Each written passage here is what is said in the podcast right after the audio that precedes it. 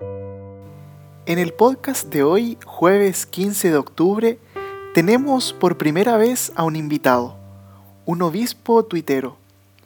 Es Monseñor Silvio José Báez, carmelita y obispo auxiliar de la diócesis de Managua, en Nicaragua. Escuchemos la vida de Santa Teresa de Ávila en las palabras de Monseñor Báez.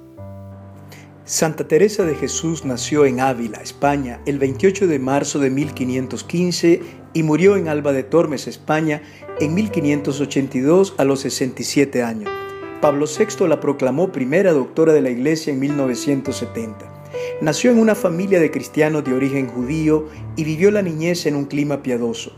Después de una adolescencia superficial, entra al monasterio carmelita de la Encarnación Vive largos años de crisis y de estancamiento en la vida interior hasta su conversión a los 40 años.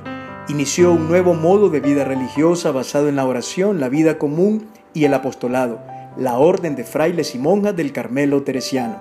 Fue infatigable maestra espiritual y escritora, proponiendo la experiencia de la oración como trato de amistad con el Señor de la que tienen que nacer siempre obras. Para ella el ideal de la vida espiritual es hacerse esclavos de Dios, a quien señalados con su hierro, que es el de la cruz, los pueda vender como esclavos de todo el mundo como él lo fue. Agradecemos a Monseñor Silvio José Báez por participar en nuestro podcast Santo del Día en un minuto.